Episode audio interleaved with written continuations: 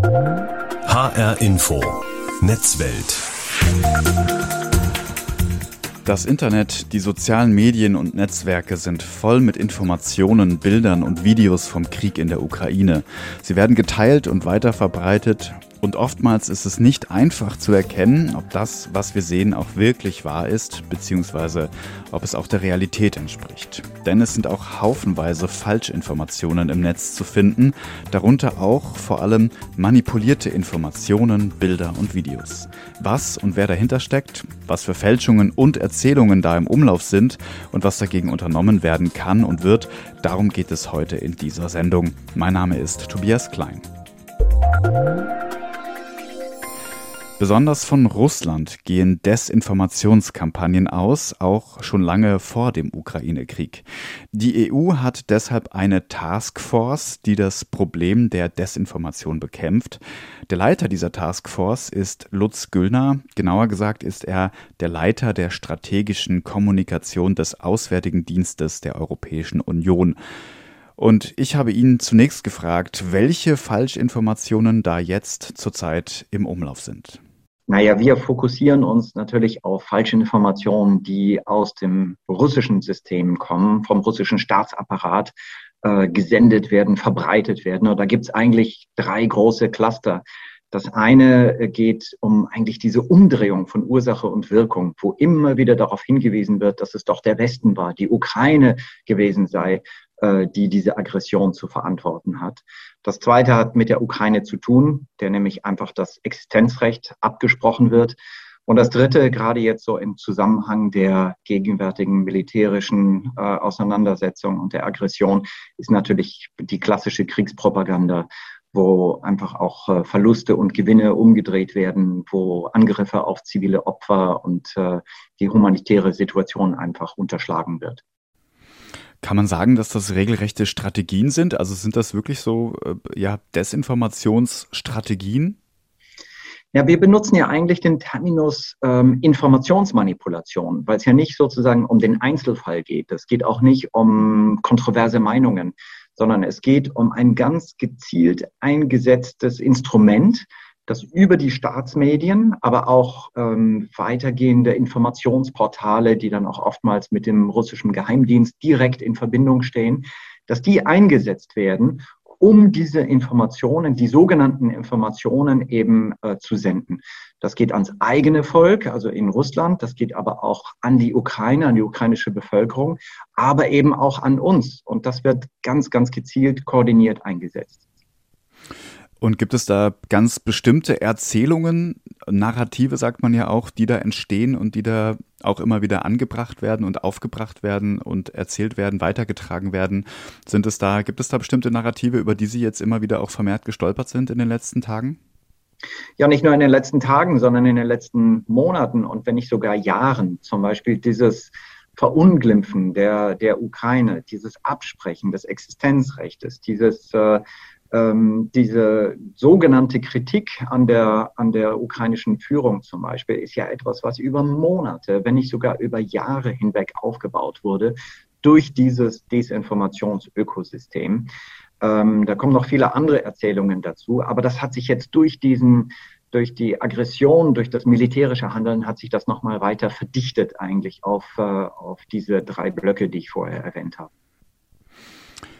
Worum geht es bei diesen Erzählungen, bei den Narrativen? Geht es darum, im Grunde eine Art ja, Grund zu liefern, warum man das jetzt macht? Oder geht es darum, die eigene Bevölkerung auf die, auf die, auf die eigene Seite zu ziehen? Geht es um möglicherweise auch Destabilisierung anderer Länder. Also wenn Sie haben ja auch gesagt, dass sich das ja auch an die Ukrainer richtet beispielsweise. Ähm, und das wird ja auch ins europäische Ausland, sage ich mal, oder ins gesamte Ausland auch weitergegeben und auch weiter transportiert. Es gibt ja auch, ich sage jetzt mal, wenn wir jetzt auf Deutschland blicken, auch deutschsprachige Nachrichtenportale, die das aufgreifen und weiterverbreiten, die extra möglicherweise dafür gegründet wurden oder Seiten, die einfach dafür extra installiert wurden. Worum geht's da im Grunde dahinter? Ja, also jedes Ziel, jede Zielgruppe äh, wird ganz bewusst mit, mit einem eigenen Narrativ und mit eigenen Strategien, mit eigener Manipulation auch eigentlich bearbeitet. In Russland geht es natürlich um das Rechtfertigen ähm, das eigene, das eigene Handeln, man möchte Unterstützung, man möchte keinen Widerstand, man möchte keine Kritik hören. Ähm, und alles dreht sich eigentlich um, um dieses, äh, ja, die, die Stabilisierung des eigenen, des eigenen Handelns. In der Ukraine geht es um die Destabilisierung. Äh, geht immer wieder darum zu sagen, der Westen hat euch verlassen, ihr gehört doch sowieso zu uns, eure Führung ist korrupt. Ähm, alle äh, Erzählungen oder Nachrichten dieser Art haben wir über Monate, wenn nicht sogar über Jahre gesehen und jetzt nochmal intensiviert. Ja, und im Westen geht es natürlich darum, äh, nochmal sozusagen eigene Rechtfertigungen zu konstruieren, warum es praktisch keine andere Möglichkeit gab, äh, so zu handeln. Immer wieder auch die ja, die Tatsachen entweder zu verdrehen oder sie so zu kontextualisieren, dass man vielleicht doch der eine oder andere noch Verständnis aufbringen könnte. Also diese, diese Strategien werden ganz bewusst eingesetzt. Werden denn auch Strategien eingesetzt, beispielsweise dadurch, dass man Bilder oder Videos manipuliert, dass man möglicherweise auch eigene Bilder und Videos produziert, die so gar nicht stimmen oder die inszeniert sind? Gibt es sowas auch? Natürlich, das ist auch ein ganz wichtiger Bestandteil äh, dieses, äh, dieser Informationsmanipulation. Die kann auf drei Ebenen stattfinden. Also zum einen manipuliert man den Inhalt, entweder die Bilder. Und wir haben genug davon gesehen, gerade in den Tagen, bevor die militärische Aggression losging, äh, dass man da immer wieder sogenannten ähm, ja, Beweise, die man da vorlegen wollte, dass die ukrainische Seite äh, irgendwelche Gebäude oder anderes angegriffen hätte, die sich dann später als reine Bildmanipulation herausgestellt haben. Dann natürlich die inhaltliche Manipulation, über die wir schon gesprochen haben. Aber die Manipulation geht sogar noch weiter. Man manipuliert auch die Identitäten. Das heißt, es gibt dann sogenannte Informationsportale, die gar keine sind. Ähm, es gibt äh, dann sogenannte Journalisten, die sind auch gar keine Journalisten. Es gibt, die gibt es manchmal auch gar nicht als Menschen, äh, sondern sind rein konstruierte ähm, ja, entweder Bots oder, oder anderes. Und dann gibt es die Manipulation der Reichweite oder der Verstärkung, ja, dass gewisse äh, Narrative oder, oder gewisse Inhalte einfach so künstlich verstärkt werden in den sozialen Netzwerken und in anderen Bereichen, dass es fast aussieht wie Mainstream und damit natürlich eine sehr viel größere Wirkung hat. Also das, das muss man alles zusammen sehen und oftmals dann nochmal unterlegt mit Cyberattacken oder Ähnlichem aus, äh, aus verwandten äh, Bereichen. Das ist diese Informationsmanipulation, der wir nachgehen und die wir ja so im Auge behalten. Jetzt haben wir natürlich einerseits diesen Blickwinkel der Beobachtung, zu gucken, was passiert da eigentlich. Darüber haben wir jetzt viel gesprochen. Aber gibt es etwas, was Sie dagegen tun können, was die EU dagegen tun kann? Also gibt es Gegenstrategien, die Sie auch anwenden? Ja, es gibt eigentlich drei oder vier Bereiche, die man machen kann und die wir auch machen. Also das eine, darüber haben wir schon gesprochen, dieses Aufdecken, dieses Licht ins Dunkel bringen, dieses immer wieder zeigen, wer macht da was, welche Instrumente werden eingesetzt, ähm, wie werden diese, diese Erzählungen aufgebaut, äh, kann man die dekonstruieren. Also das ist ein Block. Der zweite Block ist tatsächlich, was wir so als Widerstandsfähigkeit auch der Zielgruppen ähm, bezeichnen. Das heißt, über Medienkompetenz, ähm, äh, über eigene Kommunikation, über Zugang zu guten äh, beziehungsweise zu qualitativ hochwertigen äh, Informationen, dass man da auch eine gewisse Widerstandsfähigkeit äh, schafft und deswegen, dass solche Desinformationsstrategien gar nicht wirken können. Dann geht es natürlich auch um die Plattformen, um die sozusagen die, die Bereiche, wo das, wo sich das verbreitet, wo sich das verstärkt. Und da haben wir ja sogar europäische äh, Gesetzgebung, die in der Vorbereitung ist. Ja, und äh, natürlich am Ende auch in unsere Instrumente, die uns diplomatisch beziehungsweise in den, in den Außenbeziehungen auch zur Verfügung stehen. Gerade jetzt im Bereich Sanktionen zum Beispiel. Das sagt Lutz Güllner. Er ist der Leiter der strategischen Kommunikation des Auswärtigen Dienstes der Europäischen Union und er führt eine Taskforce an, die gegen Desinformation kämpft. Er hat ja unter anderem gesagt, dass manipulierte Meldungen auch in anderen Ländern und somit auch in Deutschland weitergetragen werden.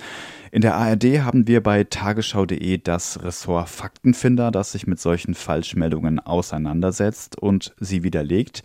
Ich habe mit Patrick Gensing vom Team der Faktenfinder gesprochen und ihn zunächst gefragt, was grundsätzlich die Aufgabe der Faktenfinder ist.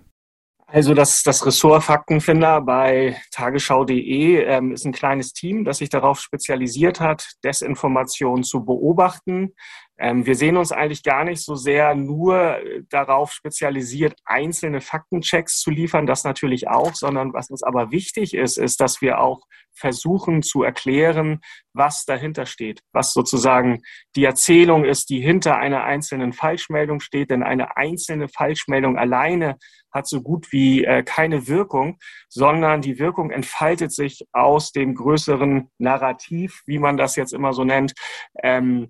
Und dann zu, also zu erklären, warum diese Falschmeldung jetzt relevant ist, weil da eine größere Geschichte dahinter steht. Das ist eigentlich das, was wir dann auch versuchen zu vermitteln und eben auch den Menschen vielleicht Orientierung zu bieten, wie man bestimmte Falschmeldungen erkennen kann. Wie hat sich Ihre Arbeit jetzt verändert in den letzten Tagen ähm, im Vergleich jetzt, ich sage jetzt mal vor dem Ukraine-Krieg und, und jetzt? Ähm, hat sich das stärker fokussiert tatsächlich auf Themen aus dem Krisengebiet, aus dem Kriegsgebiet? Absolut, so 100 Prozent. Also mit Ausbruch der Corona-Pandemie ähm, hat Corona alles überstrahlt. Ähm, in den Jahren davor war es beispielsweise das Thema Flüchtlinge, das ähm, unsere Arbeit dominiert hat, weil es dazu die meisten irreführenden Meldungen gab. Ähm, und jetzt ist es eben mit einem Mal, ist es eben natürlich dieser Krieg in der Ukraine. Ähm, wir haben allerdings in den vergangenen Jahren auch schon beobachtet, dass diese russischen Desinformationsstrategien, die wir jetzt alle sehen, äh, die haben wir gesehen im Zusammenhang mit dem Krieg in Syrien. Die haben wir gesehen mit äh, Gift, Giftanschlägen auf beispielsweise den Ex-Agent Skripal in Großbritannien, ähm, beim Abschuss des Flugs MH17 durch russische Separatisten in der Ostukraine. Ähm, das sind Strategien, die sich wiederholen und ähm, die man jetzt eben ganz massiv sieht. Es ist natürlich nicht nur Russland, äh, die Desinformation betreiben, sondern es werden natürlich auch falsche Bilder eingesetzt von anderen Akteuren. Aber man muss schon sehr, sehr deutlich sagen, dass die Qualität, mit der der Kreml ähm, wirklich Propaganda betreibt und lügt und Falschbehauptungen in Umlauf bringt, ähm, das ist schon ein Alleinstellungsmerkmal. Wie gehen Sie jetzt an so eine Sache ran? Also ist das dann so, dass Sie, sag ich mal, sich irgendeinen Bereich auswählen, dass Sie sich ein Thema wählen und äh, sagen, das wollen wir jetzt mal darstellen? Oder ist es so, dass äh, ja möglicherweise auch Kollegen an Sie herantreten aus der ARD und sagen, hier, das, das habe ich gesehen, könnt ihr das mal für uns überprüfen? Also wie gehen Sie an so eine, an so ein, an so ein Thema dran? Also wir sind eigentlich getrieben von der Aktualität.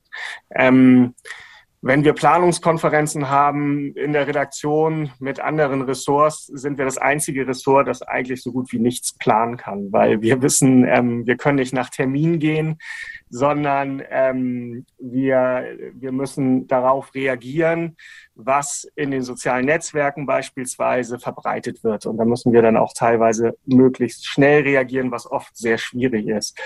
Ähm, das heißt, es ist weniger so, dass wir uns einen Bereich aussuchen, sondern wir schauen, was sind gerade jetzt Erzählungen, was sind Meldungen, Behauptungen, die auftauchen, die uns beim Monitoring, also wir beobachten natürlich sehr, sehr viel, was in den sozialen Netzwerken passiert, was bestimmte Akteure teilen, ähm, was taucht da auf, was sind da so die Haupt, Hauptlinien, ähm, bei diesen Behauptungen und wie stark wird das verbreitet. Ähm, man muss sagen, dass jetzt sehr, sehr stark zum Beispiel pro-russische Propaganda verbreitet wird von Leuten, die bis vor kurzem Lügen über das Impfen verbreitet haben. Also die haben, das, das sind eben sehr ähnliche Mechanismen, die da immer, äh, die da auch benutzt werden und Strategien, die angewandt werden. Die Themen sind dann austauschbar, weil es eben auch Leute sind, die damit teilweise ihr Geld verdienen, die da ähm, die, die sich als, als Medienaktivisten darstellen und dementsprechend auf diesen Zug jetzt aufspringen.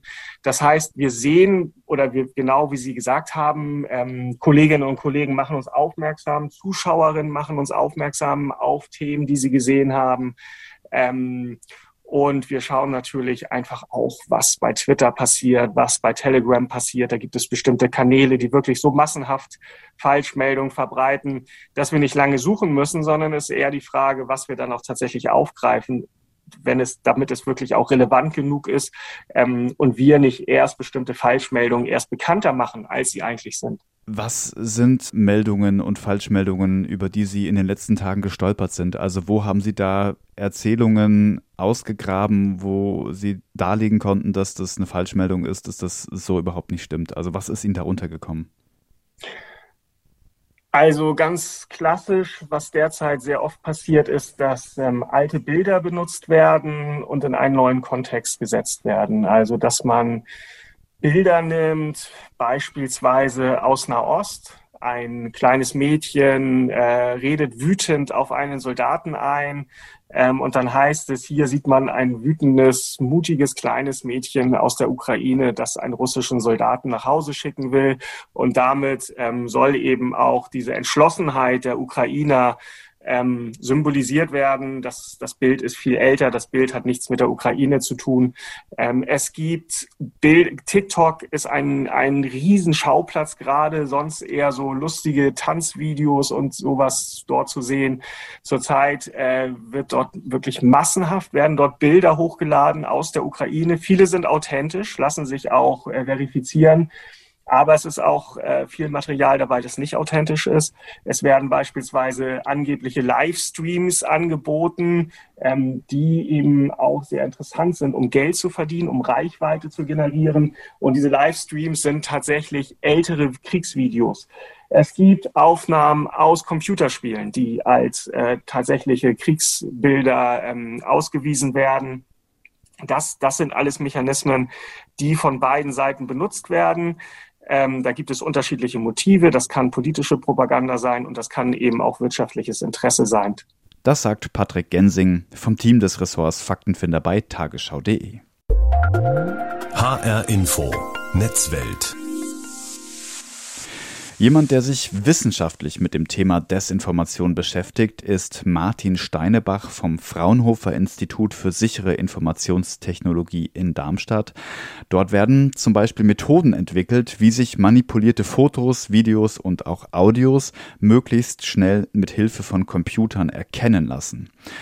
Wenn alte Fotos zum Beispiel in einem neuen und falschen Kontext gesetzt werden, dann kann das relativ leicht nachgewiesen werden, zum Beispiel über die Fotorückwärtssuche bei Suchmaschinen wie Google und Bing oder über darauf spezialisierte Webseiten. Und dort wird angezeigt, wenn das entsprechende Foto schon früher mal im Netz aufgetaucht und somit alt ist. Also das kann auch jeder selbst überprüfen und ausprobieren. Aber es gibt auch Fotos, die manipuliert werden, also wo Elemente rein oder rausgeschnitten wurden. Und auch das kann man nachweisen. Und ich habe Martin Steinebach gefragt, wie genau das funktioniert. Und wir haben uns dafür ein fiktives Beispiel ausgedacht, ein Foto von der Zeile in Frankfurt, wo ein Soldat hineinmontiert wurde. Eine Montage besteht ja üblicherweise aus einem Hintergrundbild und einem Bildobjekt. Und es gibt zum Beispiel genau wie bei der inversen Bildersuche auch inverse Suchverfahren, die eben nicht mehr komplette Bilder betrachten, sondern die Bildobjekte betrachten. Das heißt, man zerlegt das Bild in Objekte, schaut dann, sind die Objekte schon bekannt, gibt dann quasi das ähm, Originalbild, in dem das Objekt vorhanden war, an. Und wenn ich jetzt eine Montage habe mit der Zeile und dem Soldaten, dann bekomme ich dann gegebenenfalls halt eben das Originalfoto von der Zeile und das Foto aus irgendeinem Kriegsgebiet, aus dem der Soldat rauskopiert worden ist, angezeigt.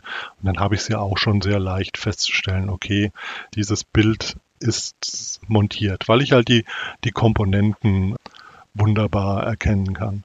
Sobald ich sowas aber nicht habe, weil vielleicht ähm, die Referenzfotos nicht vorhanden sind, dann muss ich wirklich mit bildforensischen Methoden rangehen. Das heißt, ich analysiere dann das Bild, die Montage hinsichtlich der, der Rauschcharakteristika. Jedes Foto, das ich mache, hat ein charakteristisches Rauschen. Das macht einfach der Bildsensor dadurch, dass ich ähm, auf Helligkeit und ähnliches reagiere. Das ist nie 100% präzise. Und je nach Kamera, je nach Situation, auch nach Skalierung, nach ähm, Speichern im JPEG-Format verändert sich dieses Rauschen auch wieder.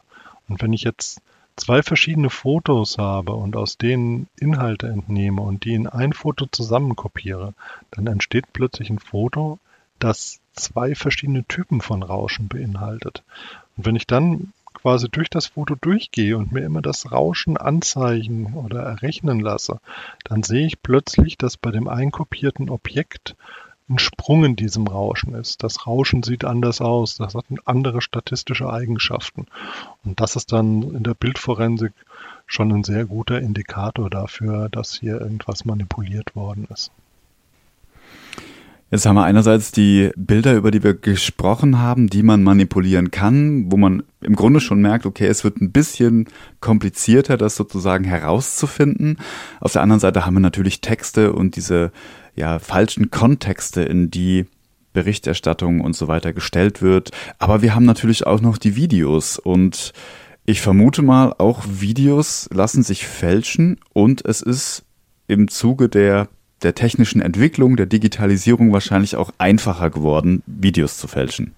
Natürlich, also bei Videos denkt man wahrscheinlich in der Zwischenzeit bei Fälschung zuallererst an Deepfakes, was letztendlich bedeutet, oder zumindest mal im engeren Sinn bedeutet, dass ich ein Video habe, in der eine Person, das Gesicht einer Person durch ein anderes Gesicht ersetzt worden ist. Das heißt, ich habe ein Video, das zeigt irgendein Geschehen und dann ähm, wurde aber quasi die, ähm, die tragende Person in dem Geschehen ausgetauscht durch Archivaufnahmen ähm, von jemand anderen. Ja, das ist so ein Beispiel. Und das lässt sich in der Zwischenzeit in einer akzeptablen Qualität tatsächlich ähm, sehr einfach umsetzen.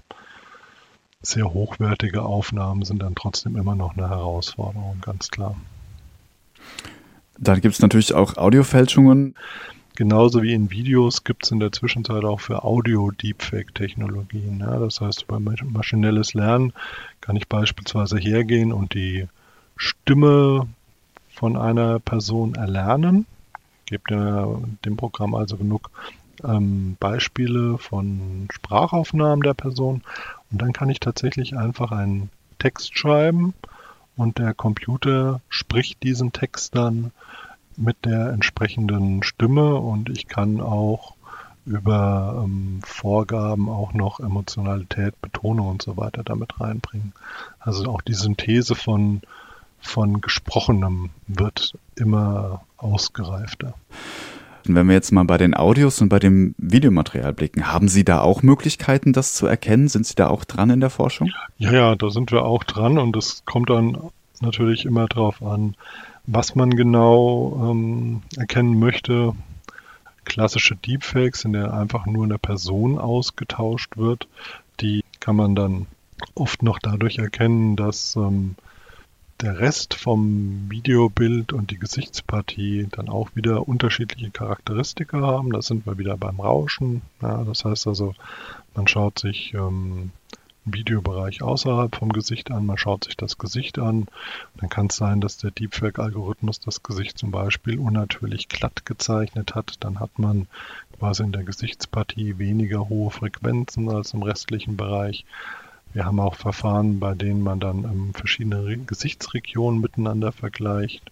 Viele Deepfake-Algorithmen kopieren halt eigentlich nur so die, die Kerngesichtspartie rein, während die Stirn so bleibt, wie sie ist. Und dann kann man eben hergehen und kann die Haut auf der Stirn mit der Haut auf der Wange beispielsweise vergleichen und da dann Unterschiede feststellen.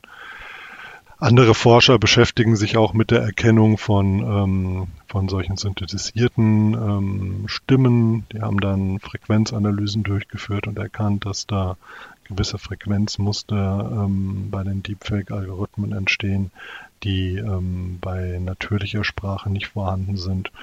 Also gibt zahlreiche Ansätze, wie es halt eben auch zahlreiche Fälschungsmethoden gibt. Es gibt also einige Möglichkeiten, um Fotos, Videos und auch Audios zu fälschen, doch mit Hilfe von Computertechnologie ist es möglich, diese Fälschungen zu erkennen und das auch automatisiert. Daran forscht Martin Steinebach vom Fraunhofer Institut für sichere Informationstechnologie in Darmstadt. Vielen Dank für das Gespräch.